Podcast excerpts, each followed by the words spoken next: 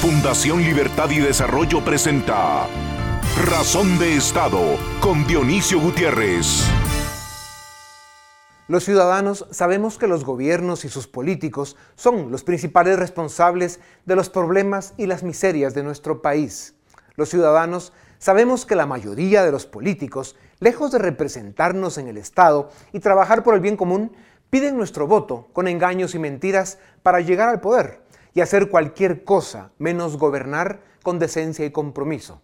Por eso, el pueblo rechaza y desprecia a la mayoría de sus autoridades políticas y para desgracia y riesgo de la democracia, esto sucede desde hace demasiados años.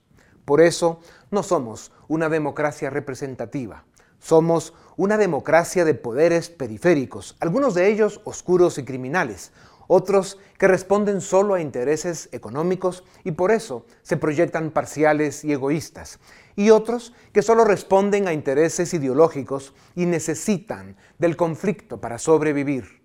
Lejos, muy lejos de ser una sociedad que intenta trabajar en equipo a pesar de sus diferencias, somos grupos atrincherados donde cada quien con su dogma y el sálvese quien pueda son el régimen imperante. El discurso de moda del gobierno y algunos grupos de poder es la soberanía, pero nuestra soberanía es falsa y corrupta y la excusa para violar la Constitución.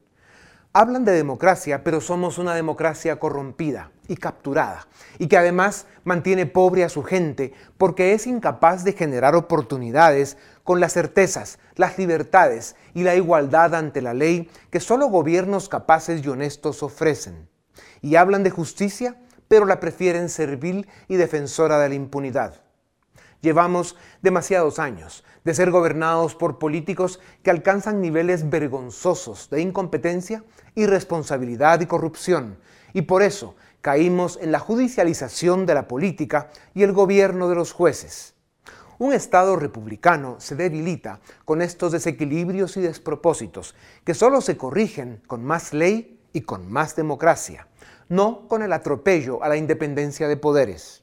Llevamos meses atrapados en el falso dilema sobre la CICIG. El tiempo y la historia, aunque sea muy tarde, nos demostrarán que el problema de Guatemala no es la CICIG. En enero, con los atropellos y violaciones a la Constitución, o en septiembre, cuando termina el acuerdo con Naciones Unidas, la Comisión se va, pero los guatemaltecos nos quedamos. Más nos vale demostrarnos a nosotros mismos y al mundo que seremos capaces de construir un sistema de justicia respetable, respetado, independiente y exitoso, y un Estado de derecho impecable y garante de la Constitución, o haremos el ridículo. Superemos el capítulo de CICIG y apoyemos al Ministerio Público. Demos protección y garantías a los jueces que quieren cumplir con la ley y con su juramento de hacer respetar la Constitución. Regresemos a la mesa de trabajo para lograr las reformas para que nuestro sistema de justicia evolucione y entonces podremos presumir de justicia soberana. La sociedad guatemalteca debe reunificarse y volver a una agenda nacional compartida para enfrentar los extraordinarios desafíos que tenemos. Si queremos ser un país soberano y tener justicia independiente, si queremos ser una república democrática respetable, si queremos ser una nación digna y capaz de generar oportunidades para todos, nuestro comportamiento ciudadano debe mejorar en la medida de la Guatemala que queremos construir. A continuación, el documental En Razón de Estado. Segundo, reorganizar totalmente el Poder Judicial el Consejo Nacional de la Magistratura, el Tribunal de Garantías Constitucionales y el Ministerio Público para una honesta y eficiente administración de justicia. Que ha acordado disolver el Congreso de la República, cambiar la Corte Suprema de Justicia y la Corte de Constitucionalidad y cambiar los procuradores de la Nación. Y así lo digo ante el mundo esos 11 magistrados que votaron a favor de esa decisión no tienen ningún tipo de moral para tomar ninguna otra decisión. que he pedido una evaluación jurídica al equipo jurídico del, del gabinete, voy a pedir que al Ministerio de Defensa, también pueden ser otras instituciones que se inicien juicios de responsabilidades al Tribunal Supremo de Justicia. A la juez esa debería meterle 30 años de cárcel. Escúchenme bien, ¿ah? el presidente de la República no es solo jefe del poder ejecutivo, es jefe de todo el Estado ecuatoriano. Y el Estado ecuatoriano es poder ejecutivo, poder legislativo, poder judicial. A lo largo de la historia, los tiranos en todas las regiones del mundo han encontrado la manera de amarrar las manos de la justicia y asfixiarla, quebrantando el Estado de Derecho y liquidando la democracia. Las tácticas son variadas, pero la historia nos enseña que los dictadores, en su afán por consolidar un modelo autoritario, anulan las libertades civiles y toman control del sistema judicial, amenazando magistrados, jueces y fiscales independientes con procesos disciplinarios espurios o con violencia. Los tiranos buscan tener absoluta impunidad para cometer abusos, saquear el gobierno y lograr la captura del Estado. En los países civilizados, las decisiones de los jueces pueden ser sujeto de debate, controversia y desacuerdo, pero ningún ciudadano, y menos un funcionario, considera desobedecerlas. La división de poderes otorga a los jueces la función de interpretar la Constitución y las leyes, y al Ejecutivo el deber de cumplirlas. Este es el fundamento de la República. En todas las democracias existe el reto de respetar la independencia de las Cortes de Justicia, y las Cortes tienen la gran responsabilidad de servir a la justicia, al Estado de Derecho y a la Constitución que juraron defender. No a una agenda ideológica ni a prácticas de justicia selectiva. La ley debe ser igual para todos. Solo así, las Cortes y la justicia se ganan el respeto que necesitan para ser intocables, independientes e incuestionables. El sistema judicial de Guatemala está lejos del ideal que necesitamos, pero atacar a las Cortes, lejos de ser la solución, ha demostrado ser un retroceso que amenaza y compromete la construcción de la democracia y la república que queremos. Ningún país inició su camino al desarrollo atacando a las Cortes, pero los países que han caído en desgracia comenzaron su derrumbe asaltando al sistema de justicia. Guatemala tiene apenas 30 años de democracia, y a pesar de la grotesca intentona del corrupto dictador Jorge Serrano Elías de terminar con ella, o a pesar de los pésimos gobiernos que hemos tenido, seguimos con la oportunidad de perfeccionarla. Guatemala merece y necesita una democracia liberal y republicana para alcanzar el desarrollo.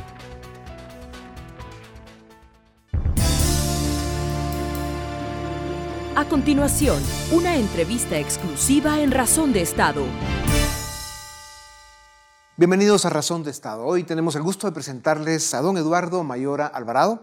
Él es doctor en Derecho, fue decano de la Facultad de Derecho de la Universidad Francisco Marroquín, es abogado y notario, obviamente, y columnista de Prensa Libre. Doctor, bienvenido a Razón de Estado. Muchas gracias por su invitación. ¿Cómo queda el Estado de Derecho y la división de poderes cuando un presidente proclama que nadie está obligado a obedecer órdenes ilegales porque a él le dio la gana decidir que una orden de la Corte Constitucional es ilegal. ¿Cómo queda el Estado de Derecho y la división de poderes? De poderes? Pienso que es una situación de crisis lo que una actitud de ese tipo genera en relación con el Estado de Derecho. Porque el Estado de Derecho lo que implica es que todos los poderes públicos están sujetos al imperio del derecho. Y como el derecho es equívoco, es decir, no significa la misma norma, lo mismo para todo el mundo, pues en el Estado de Derecho hay un órgano que tiene la última palabra. Y ese órgano, en el caso nuestro en materia de constitucionalidad, pues es la Corte de Constitucionalidad, no el, no el presidente de la República. Doctor, ¿cómo ve usted el trámite eh, de antejuicio contra tres magistrados de la Corte de Constitucionalidad em, que están siendo, que fueron tramitados por la Corte Suprema de Justicia y que inician ya un proceso en el Congreso? Eh, ¿Es esto un ataque a la independencia judicial? Pienso que mm, más allá de si esas fuesen las intenciones, que por supuesto creo que es un despropósito intentar uno juzgar intenciones, lo cierto es que así opera. Es decir, objetivamente hablando, la circunstancia de iniciar un proceso de antejuicio en contra de tres magistrados del más alto tribunal constitucional por el contenido de sus pronunciamientos o de sus opiniones vertidas en sus resoluciones judiciales, eso, aunque no se quisiera, atenta contra la independencia de los tribunales de justicia. ¿Cuál es el límite del actuar de los magistrados de la Corte de Constitucionalidad? ¿Cuál es la diferencia entre una resolución que consideramos discutible o una resolución que incluso se puede señalar de arbitraria y constitutiva de delito? ¿Quién decide eso en última instancia y cómo queda el Estado de Derecho y la división de poderes? Por supuesto, se trata de una de las cuestiones límite del Estado de Derecho. Hay una expresión, un aforismo latín, uh, quid custodes custodiant, es decir, quién eh, controla a los contralores. Y no se puede ir ad infinitum en ese tema. Entonces, la intencionalidad es la cuestión clave en esto. Digamos, por ejemplo, en el prevaricato, que es uno de los delitos que se les endilga, dice que la violación de la Constitución o de la ley tiene que ocurrir a sabiendas. ¿Quién puede meterse en la mente del juez, del magistrado y decir, ah, lo hizo a sabiendas? Eso es imposible. Entonces hay que encontrar elementos objetivos muy claros que conduzcan a la convicción de que a sabiendas de que se trataba de una violación a la Constitución o a la ley, pronunciaron su fallo de esa manera. ¿Qué elementos objetivos pudiera haber? Bueno, pues resulta que eh, se ha efectuado un soborno, por ejemplo. Resulta que la resolución favorece a un partido del cual eh, dentro de ocho meses resulta eh, candidato, en fin, elementos objetivos que pudieran eh, dar a entender que efectivamente esa actuación intencional para violar la Constitución o las leyes se produjo. Claro. Que el problema es, es uno de de falta de una trayectoria respetable por parte del Ejecutivo, eh, los resultados que está dando para el país son muy pobres y luego una ausencia total de autoridad moral para hacer lo que están haciendo. Pero, doctor Mayora, si el antejuicio pasa en el Congreso eh, y, sigue desenmascarándose esa intención de incluso considerar disolver la Corte de Constitucionalidad, ¿qué futuro nos espera? ¿Qué puede pasar en Guatemala? Pienso que de llegar a ocurrir algo como eso, van a pasar décadas antes de que pudiéramos siquiera regresar al punto en que, pienso yo, con cierto entusiasmo y con cierta esperanza de cara al futuro, se recibió la creación de este tribunal, del Tribunal Constitucional, como también se le llama, cuando los constituyentes del año 85 pues consideraron que hacía falta un tribunal permanente que fuese el contralor de la constitucionalidad de las leyes y que fuese la última palabra en materia de amparo. Entonces creo que sería eh, de verdad catastrófico, que pasarían quizás décadas antes de que pudiéramos volver a aquel punto no digamos a superar la situación que hoy día existe. Doctor Mayora, la situación y el nivel de captura que tiene el Estado guatemalteco por nuestra historia de los últimos 30, 40 años, donde no hemos sido capaces, pues eso, de construir un Estado funcional, con Estado de Derecho, división de poderes, una república democrática liberal, que sería el sueño de cualquiera, al menos de los que estamos en esta tribuna, haciendo lo que podemos. Y, esto em, pues nos pone en un momento en el que cuando escuchamos después de lo que nos ha costado construir la poca democracia que tenemos, el que estén considerando algunos delincuentes incluso, delincuentes con poder, que es el problema, incluso disolver la Corte Constitucional es muy delicado. Y por eso le pregunto, doctor Mayora, eh, eh, ¿qué han propuesto el presidente Morales y el oficialismo en el Congreso ante un cuadro tan crítico como el que tiene el país, su situación social, económica, eh, los temas de seguridad, educación, eh, etcétera, eh, es evidente que la única agenda de este gobierno ha consistido en enfrentar a Naciones Unidas y a los países que, que han sido parte del convenio de la famosa CICIG y enfrentar los grupos de la sociedad civil que han apoyado a la CICIG. Y ese es digamos, la única función de este gobierno y evidentemente lo único a lo que se dedica, además de dar reportes eh, muy inexactos en el Congreso. Eh, ¿Qué podemos esperar de un gobierno así? Gracias a Dios ya se va, pero digamos quedan unos meses y pueden hacer mucho daño.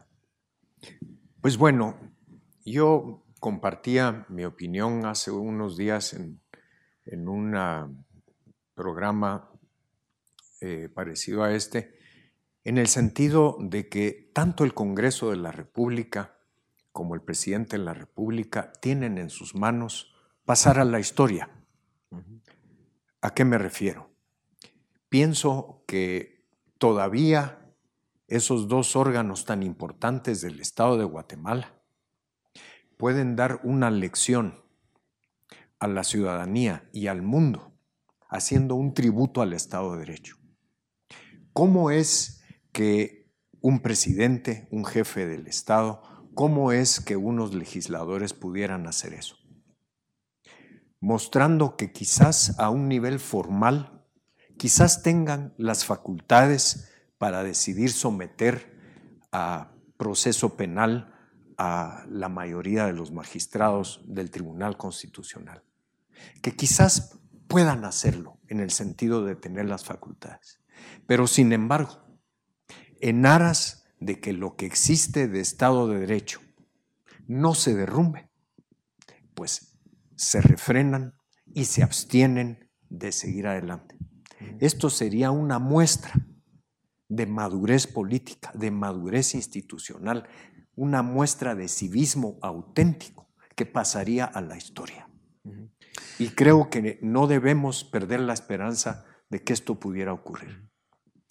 Doctor Mayora, en un Estado de Derecho, usted lo afirmó en, una de sus columnas en Prensa Libre, solo hay un órgano que tiene la última palabra sobre la constitucionalidad de los actos de los demás órganos del Estado, y ese órgano es la Corte de Constitucionalidad. Por esto mismo que usted acaba de decir del de, el sentido de responsabilidad, el, sentido de, la historia de Guatemala y, y la importancia de construir un mejor futuro, por qué es imperativo, imprescindible que se respeten los fallos de la Corte Constitucional aunque no gusten? Pues en una sociedad políticamente organizada siempre habrá y surgirán conflictos en materia económica, en materia social, en materia política, etc. Y por supuesto, los intereses y la forma de ver el mundo, es decir, la condición humana, las ideologías, sesgan los criterios de los directamente involucrados. Y se requiere la existencia de órganos verdaderamente independientes, que tengan credibilidad. Y eso es lo que pienso yo las élites de este país no han conseguido totalmente asimilar en términos de la importancia que tiene en el largo plazo. Se requiere de órganos con credibilidad para resolver esos grandes conflictos sociales, económicos, políticos, etc. Y para eso hay que reformar la Constitución y crear las condiciones necesarias para que esos tribunales sean creíbles, que estén dotados de las condiciones institucionales y jurídicas para que todos tengamos la certeza de que puede que su opinión no la compartimos, pero aún así la pronunciaron con independencia y con imparcialidad. Y eso tranquiliza al ciudadano. Doctor Mayor, aquí hemos denunciado que estamos padeciendo en Guatemala una epidemia de hipocresía. Em, desde hace 11 años que se instaló la famosa CICIG en Guatemala, em, se han hecho una serie de intentos fallidos para hacer las reformas que el sistema de justicia necesita. Eh, vemos los graves problemas que tiene el fenómeno de la prisión preventiva, la falta de, de condenas o absoluciones que vayan los que están siendo procesados a juicio y que resuelvan sus problemas. En fin, todos estos fenómenos que hacen que en Guatemala eh, no tengamos una justicia pronta y cumplida y, que haya muchos señalamientos de que no es igual para todos, lo cual es muy grave. Eh, e, esta epidemia de hipocresía tiene que ver con que todos señalan, critican y acusan cualquier intento de atacar la impunidad, de combatir la corrupción que se han cometido errores, no hay ninguna duda que han habido excesos y probablemente abusos e incluso delitos, es probable, pero realmente son casos marginales y aislados. En general, el resultado del esfuerzo que se viene haciendo hace 11 años, Ministerio Público, Naciones Unidas y una parte importante de la sociedad, tiene un saldo positivo, no se puede negar. Usted afirmó en, en una oportunidad también hace algunas semanas que el fracaso de de las iniciativas, de las reformas al sistema de justicia eh, son una tragedia de dimensiones históricas. ¿Por qué dijo eso eh, de una forma tan importante y cuáles, creen, cuáles cree usted que son esas consecuencias? Afirmé esto porque realmente la debilidad del Poder Judicial en general, la debilidad de nuestro sistema de justicia, tiene el efecto específico de permitirle a los grupos con poder real operar, funcionar sin el debido contrapeso. En un Estado de Derecho el contrapeso de constitucionalidad y el contrapeso de legalidad más importantes provienen del sistema de justicia. Cuando este sistema es muy débil, entonces quienes ejercen poder sin ese contrapeso, pues tienen servida la mesa, por así decirlo. Pero es el caso que los que hoy día ejercen poder real sin el contrapeso necesario para que esto llegue a ser un Estado de Derecho maduro, no tienen los incentivos para modificar la situación y las circunstancias que les dan ese poder sin contrapeso. Se necesitaba de un actor externo, pienso yo, como lo fue la CICIG, que pusiera sobre la mesa una iniciativa de reforma. Porque los incentivos para, insisto, los incentivos para quienes ejercen hoy día poder sin contrapeso no están presentes. Se requería de ese agente externo que fue la CICI para que esto se pusiera sobre el tapete. De ahí en adelante esa iniciativa podía haberse aprovechado por las élites políticas, por las élites económicas, por las élites morales, sociales, etcétera, para procurar llegar a algún consenso. Así es. No tenía por qué haber sido exactamente esa iniciativa de reforma. Podía haberse actuado con madurez, con seriedad. En lugar de eso comenzaron a encontrarse pelos en la sopa, es decir, los incentivos funcionaron y se le encajonó. Claro, se encontraron los pretextos para que las cosas no cambien. Por eso es que la epidemia de hipocresía es tan evidente porque es claro de que hay grupos en Guatemala que no quieren que nada cambie. Y estamos viviendo un momento eh, tan delicado que, que realmente podemos eh, pagar un costo muy alto por nuestra irresponsabilidad. Doctor Mayora, eh, muchas gracias. Su experiencia, su prestigio y, su capacidad son indispensables en un momento como este en Guatemala. Gracias. Eh, recomendamos mucho a, los ciudadanos que, sigan su columna. Eh, su claridad y su sensatez son muy puntuales y muy importantes en un momento como este y por eso lo motivamos a que siga con esa batalla tan importante. gracias a ustedes. Seguimos en Razón de Estado con nuestro siguiente segmento. A continuación, el debate en Razón de Estado. Damos inicio al debate de esta noche. Hoy tenemos a tres invitados para discutir sobre el futuro de la lucha contra la corrupción en Guatemala. ¿Se terminó esta lucha? Contamos con la participación de Filip Chicola, director del área política de Fundación Libertad y Desarrollo, Javier Cepeda, director ejecutivo de la Cámara de Industria de Guatemala, y Alejandro Palmieri, analista político. Gracias por su participación en esta noche. Quisiera empezar preguntándoles, ¿se terminó la lucha contra la corrupción en Guatemala, en Guatemala dado los múltiples golpes que se le ha dado a la CICIG y que pareciera que todo este órgano que se creó para atentar contra la lucha contra la corrupción está ganando. Licenciado Cepeda, empezamos con usted. Hace unos días eh, estaba probablemente en un programa similar e hice un comentario que creo que en redes sociales se ha desvirtuado un poco.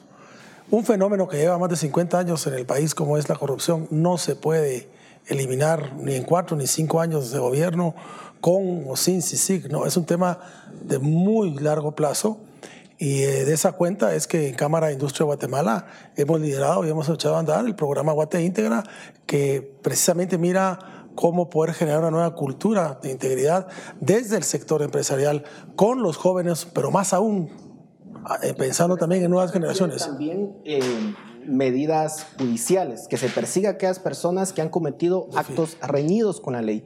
¿Eso se terminó en Guatemala? No creo, yo no creo que, se haya terminado. Creo que probablemente entremos a otro, a, otro eh, nivel o lo que sea, pero no creo que se haya terminado. Creo que la lucha contra la corrupción... ¿El Ministerio Público tiene la capacidad de hacer esto solo? el Ministerio Público lo sabrá mejor que nadie, pero lo que sí es importante es que... Según la percepción de usted. Más allá del Ministerio Público, que también creo que hay que fortalecer, creemos que hay que fortalecer las, las, las eh, habilidades que pueda tener y los conocimientos y creo que es importante también pensar no solo en el Ministerio Público, sino también en el sistema de justicia. El sistema de justicia y las cortes también deben de ser fortalecidas institucionalmente porque al final del día ahí caen todos los casos. Filip, sin CICIG se termina esto. Yo soy pesimista eh, e indistintamente del tema de sí, yo he sido pesimista de unos dos años para acá por una muy sencilla razón.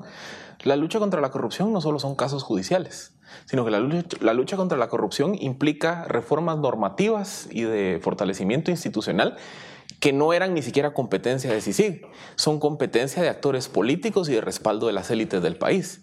Y ese componente la lucha contra la corrupción para mí se quedó huérfano desde 2016-2017. O sea, simplemente los eventos de los últimos días, meses, semanas, creo yo que son un clavo al ataúd al componente judicial. A mí me ha costado ver una verdadera voluntad de parte de actores políticos y de élites para decir combatamos la corrupción. Por ejemplo, yo miro al gobierno diciendo somos aliados de la lucha contra la corrupción. ¿Y cuál es su principal argumento? Que le dan presupuesto al Ministerio Público. Si están obligados a hacerlo. Eso es como que digo yo soy aliado de la lucha contra la corrupción eh, y la forma como yo lo evidencio es que no me paso los semáforos en rojo. O sea, es ahí es donde... Es cierto que en otros gobiernos no se le había dado lo que Pero hay un presupuesto, hay un presupuesto aprobado por el Congreso y es obligación del Ministerio de Finanzas trasladar los recursos. Ver un verdadero compromiso en la lucha contra la corrupción implicaría, por ejemplo, crear unidades de verificación eh, preventiva en los ministerios. ¿Se ha hecho? No. Crear una política de transparencia en la administración pública. ¿Se ha hecho? No.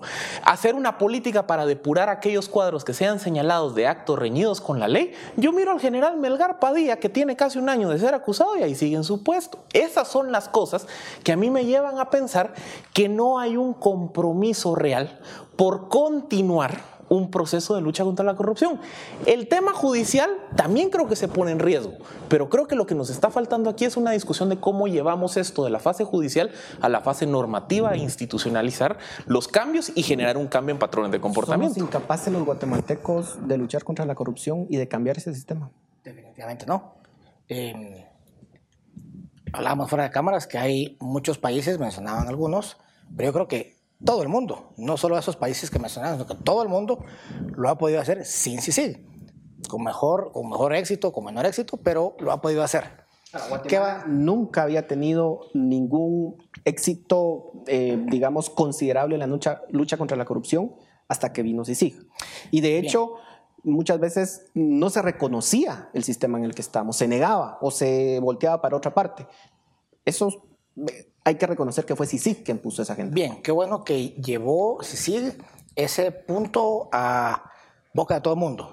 Está bien, qué bueno, nos hizo abrir los ojos, em, puso los puntos sobre las IES, pero si se permite el símil, es como las rueditas en la bicicleta. Que bueno, se necesitan al principio, pero no para toda la vida, sino nunca se va a aprender a montar bicicleta.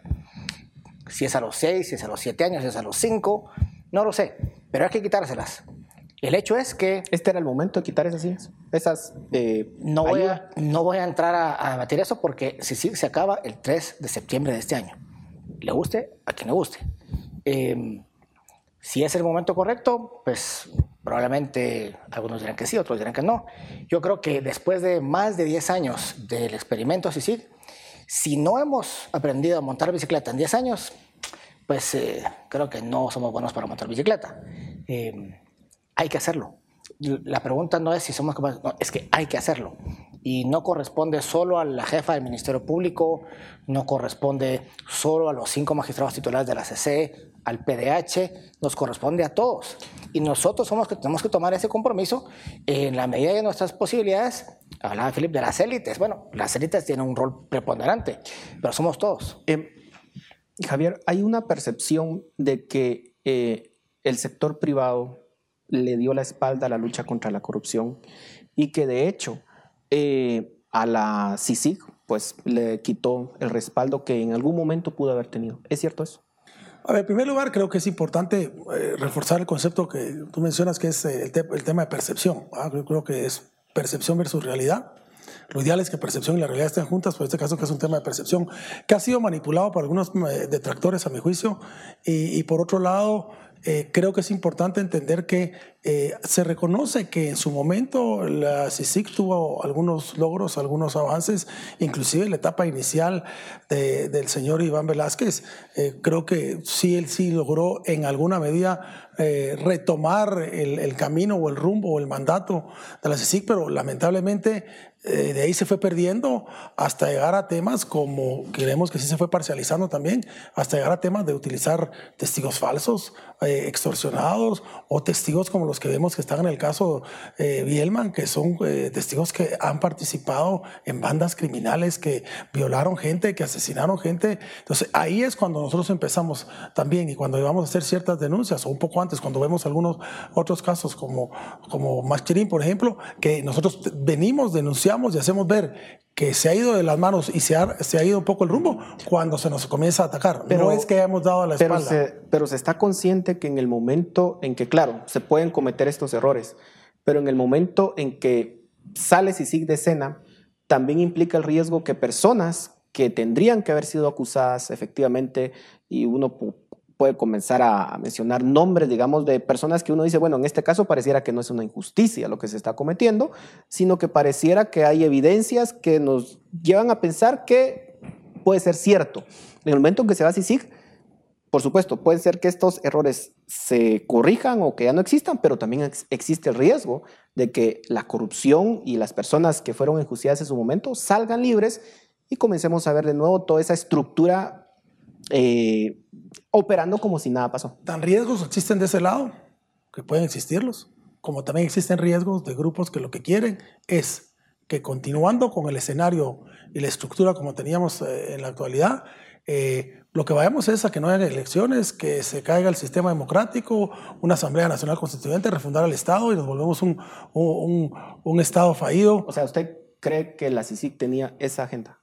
Yo no me atrevo a juzgar porque no tengo ninguna prueba específica, pero sí grupos alrededor de apropiándose o tomando la, la agenda de, de, de CICIG o tratando de, bajo el esquema de la lucha de la corrupción, querer arroparse y generar un caos institucional en el Estado, que eso es lo que nosotros como sector empresarial hemos salido a defender, la legalidad y el fortalecimiento de las instituciones en este país. Solo último, ¿nos sentiríamos cómodos viendo a personajes como Otto Pérez Molina o Roxana Valdetti saliendo libres en este... Y no creo que ese es el escenario que se esté planteando. No creo que ese sea, por lo menos no creemos que ese sea el rumbo que nosotros planteamos. Y desde el sector empresarial no es esa la posición, que es lo que a veces se nos está queriendo uh, atacar. No es esa la posición. Nosotros estamos en pro del respeto de la ley, del cumplimiento de la ley, del Estado de Derecho, de la República y fundamentalmente vamos a estar denunciando todo lo que esté fuera ley también.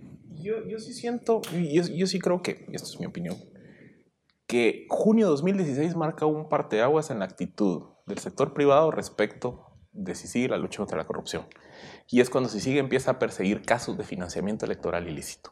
Cuando se empieza a perseguir casos de financiamiento electoral ilícito, hay, no sé si la palabra adecuada es voltear la espalda, pero creo que en ese momento la lucha contra la corrupción dejó de gustar o ya no generó, digamos, la energía y, y apoyos que sí tenía en el 2015. Y conforme más actores vinculados a la comunidad empresarial salieron señalados de diferentes actos reñidos con la ley, creo indistintamente, o sea, indistintamente si hubo errores de forma, si hubo abusos, pero conforme esa profundización se fue dando, creo que ahí es donde se fue generando, digamos, enfriamiento en esa relación sector privado con eh, CICIG, Ministerio Público.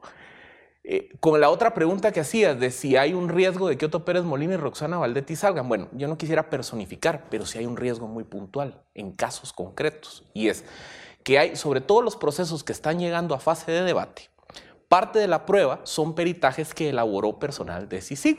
Por ejemplo, un peritaje de análisis financiero, un, seguimiento de trazabilidad de fondos. Ese peritaje está suscrito y elaborado por un analista internacional. Si ese analista internacional, por X y razón, no puede estar en el país para presentar su peritaje ante el juez eh, o ante el tribunal, es bastante fácil que la defensa pueda venir y votar esa prueba. Entonces, ¿qué pasa si se empiezan a caer peritajes de llamadas telefónicas, peritajes de análisis financiero y demás? como no hay un proceso ordenado, yo creo que esa es la parte, digamos, eh, el efecto más nocivo de lo que se está haciendo en las últimas dos semanas. Como no hay un proceso ordenado de cómo transitar, de qué hacer con esos investigadores que elaboraron documentos que tienen que ser sometidos a prueba en juicio, el riesgo de todas esas pruebas se caiga. Y entonces, no quiero decir que Juanito, Pedrito, Luisito van a salir libres, pero sí hay una posibilidad que casos que ya están eh, judicializados sencillamente se caigan. Bueno, yo creo que los eh, peritos, testigos, pueden perfectamente, está habilitado dentro del proceso penal guatemalteco, que rindan sus eh, peritajes, sus declaraciones por videoconferencia. Sobre todo, como decía Filip, si están respaldados por documentos que ya están incorporados al proceso. Es decir, la presencia física en el territorio nacional de esos que ya realizaron esos peritajes, yo no lo veo tanto, tanto problema. De todas maneras, la decisión de si Otto Pérez sale libre no es de sí, es del juez, al final de cuentas.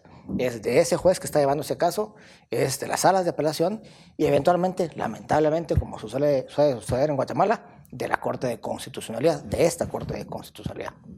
Eh, yo, yo, no, yo no veo ese, ese riesgo. Ciertamente Estoy seguro que a los abogados de la defensa les gustará jugar eh, con jugadores locales más que jugadores internacionales. Eh, sin embargo, perdón que repita esto, eh, lo, que, lo que tenemos que enfrente a nosotros, lo que tenemos que operar es el fin de la CICIG este año. esperemos de que termine su mandato adecuadamente pero se va a acabar. y si no era este septiembre, va a ser el siguiente o dentro de dos años. Tarde o temprano. Tarde o temprano. ¿Qué, ¿Qué, ruta seguimos entonces? ¿Cómo continuar esto? Bueno, yo como, como representante de Cámara de Industria lo he repetido en varias oportunidades eh, y creo que lo primero que debemos de hacer es no estar ideologizando y como utilizar una forma de polarizar al país el combate a la corrupción. Lo primero que tenemos que hacer es reconocer que todos, todos, en alguna u otra forma hemos sido responsables que la corrupción haya llegado donde llegó. Por omisión, por inacción, por indiferencia, por extorsión, por presión, por lo que sea. Pero entonces ahora tenemos que tomar el papel de también ser promotores de ser parte de la solución. Pues en la medida que nos sigamos señalando, acusando, eh, insultando en redes sociales, el tema de la corrupción y otros problemas tan importantes o más importantes como la corrupción, no los vamos a resolver. Y ahí es, como, ahí es donde como Cámara de Industria decidimos dar el paso de presentar una propuesta de un programa que ya se está implementando que se llama Guate Integra. Felipe, conclusión. A ver, yo tengo una idea de por dónde se podría dar, pero al final lo que yo diga no vale nada, porque realmente la ruta para fortalecer la lucha contra la corrupción debiera estar viniendo de gobierno, del legislativo y de los actores con influencia política. Y si hiciéramos un análisis de cuánta energía se le está poniendo a esa discusión, no hay absolutamente nada. O sea, aquí todo es un asunto de querer sacar a la CICIG y nadie me está diciendo cómo se va a llenar ese vacío si hubiera un plan, si alguien estuviera diciendo, miren, eh, como ya nos dimos cuenta que los juzgados están colapsados y entonces por ende hay que atender el tema de la mora judicial, vamos a darle más recursos al organismo judicial, ya está bueno. O vamos a reformar estas 10 leyes para viabilizar el, proceso penal. O vamos a darle mayor autonomía a la FESI para que la FESI pueda, o a cualquier fiscalía para que continúe investigando casos de corrupción. Pero yo no estoy viendo nada de eso. Entonces, como eso no está en el tablero, eso me lleva a ser muy pesimista en el sentido de decir, miren aquí, yo lo que veo es querer sacar a la CICIG, no construir nada y regresemos a cómo eran las cosas antes, ¿no? Bueno, ojalá ese escenario no se cumpla y que seamos responsables como país y poder alcanzar ciertos acuerdos básicos para reformar eh, el sistema de justicia y muchos otros temas pendientes. Si no es así, sin duda alguna vamos a regresar a un escenario como el que vivíamos antes del 2015 y de pronto peor. Muchas gracias por su aporte en esta noche. A ustedes muchas gracias por su atención. Los dejamos ahora con el análisis de esta noche. A continuación, el análisis de razón de Estado. La corrupción es el cáncer de América Latina y el mayor obstáculo para el desarrollo. La independencia judicial es el principal enemigo de los criminales. En el caso Lavajato, en Brasil, el juez Sergio Moro procesó en cinco años a 347 personas por casos de corrupción. Logró 146 condenas, incluyendo la de Lula da Silva. En Ecuador, Correa gobernó 10 años ejerciendo un control autoritario de las cortes y órganos de justicia. Ahora que ya no está, la justicia abre múltiples casos en su contra por corrupción y secuestro. El kirchnerismo confiscó la justicia argentina. Ahora, fuera del poder, la expresidenta Cristina Fernández es señalada de ordenar el asesinato del fiscal Alberto Nisman y de múltiples casos de corrupción en los que se incluyen a su vicepresidente y algunos ministros de su gabinete. En El Salvador, varios expresidentes fueron procesados y están en prisión o prófugos de la justicia. Por supuesto, todos los sujetos mencionados antes alegan persecución política, de la izquierda o la derecha, según el extremo al que pertenezcan. En Guatemala, desde 2014, el Ministerio Público, con el apoyo de CICIG, acusaron a 674 personas por casos de corrupción. Dos presidentes, una vicepresidenta, dos candidatos presidenciales, dos candidatos a la vicepresidencia, 19 ministros, 29 diputados, 23 militares, 37 funcionarios públicos, cuatro magistrados de la Corte Suprema, 12 alcaldes y 176 empresarios. En Guatemala, como en los otros países donde la justicia les enfrenta, estos personajes que antes eran intocables también gritan persecución política. Pero el mundo sabe, a pesar de que hay mucho espacio para mejorar, que sus casos fueron posibles gracias a la independencia de los órganos acusadores y a la valentía de los jueces que les procesan. Ahora bien, hasta que cayeron al bote cientos de personajes de cuello blanco, gracias a la CICIG, nos dimos cuenta que desde hace 10 años, entre un tercio y la mitad de los presos pasan muchos años en prisión preventiva sin ir a juicio para lograr sentencias de condena o absolución. Y quienes no quieren ir a juicio porque saben que les condenarán, usan el mañoso entramado en que los políticos han convertido a la justicia, de la que abusan a su antojo. Esta es nuestra realidad. Tenemos un sistema de justicia que está en trozos, sin recursos, con exceso de trabajo y falta de apoyo y comprensión. Gobierno, mayoría de diputados y grupos de algunas élites forman el vergonzoso círculo de hipócritas que rechazan el apoyo internacional y bloquean las reformas al sistema de justicia para que nada cambie en Guatemala. No es casualidad que los países mejor calificados por independencia judicial son donde sus ciudadanos gozan del más alto nivel de vida en el planeta. Tampoco es casualidad que los dos países peor calificados del mundo por su irrespeto a la independencia judicial sean Nicaragua y Venezuela. El gobierno de Morales denunció penalmente a tres magistrados de la Corte Constitucional porque juzga que sus resoluciones son ilegales. En una democracia plena, con Estado de Derecho, el Poder Ejecutivo no descalifica las decisiones de los jueces, las obedece.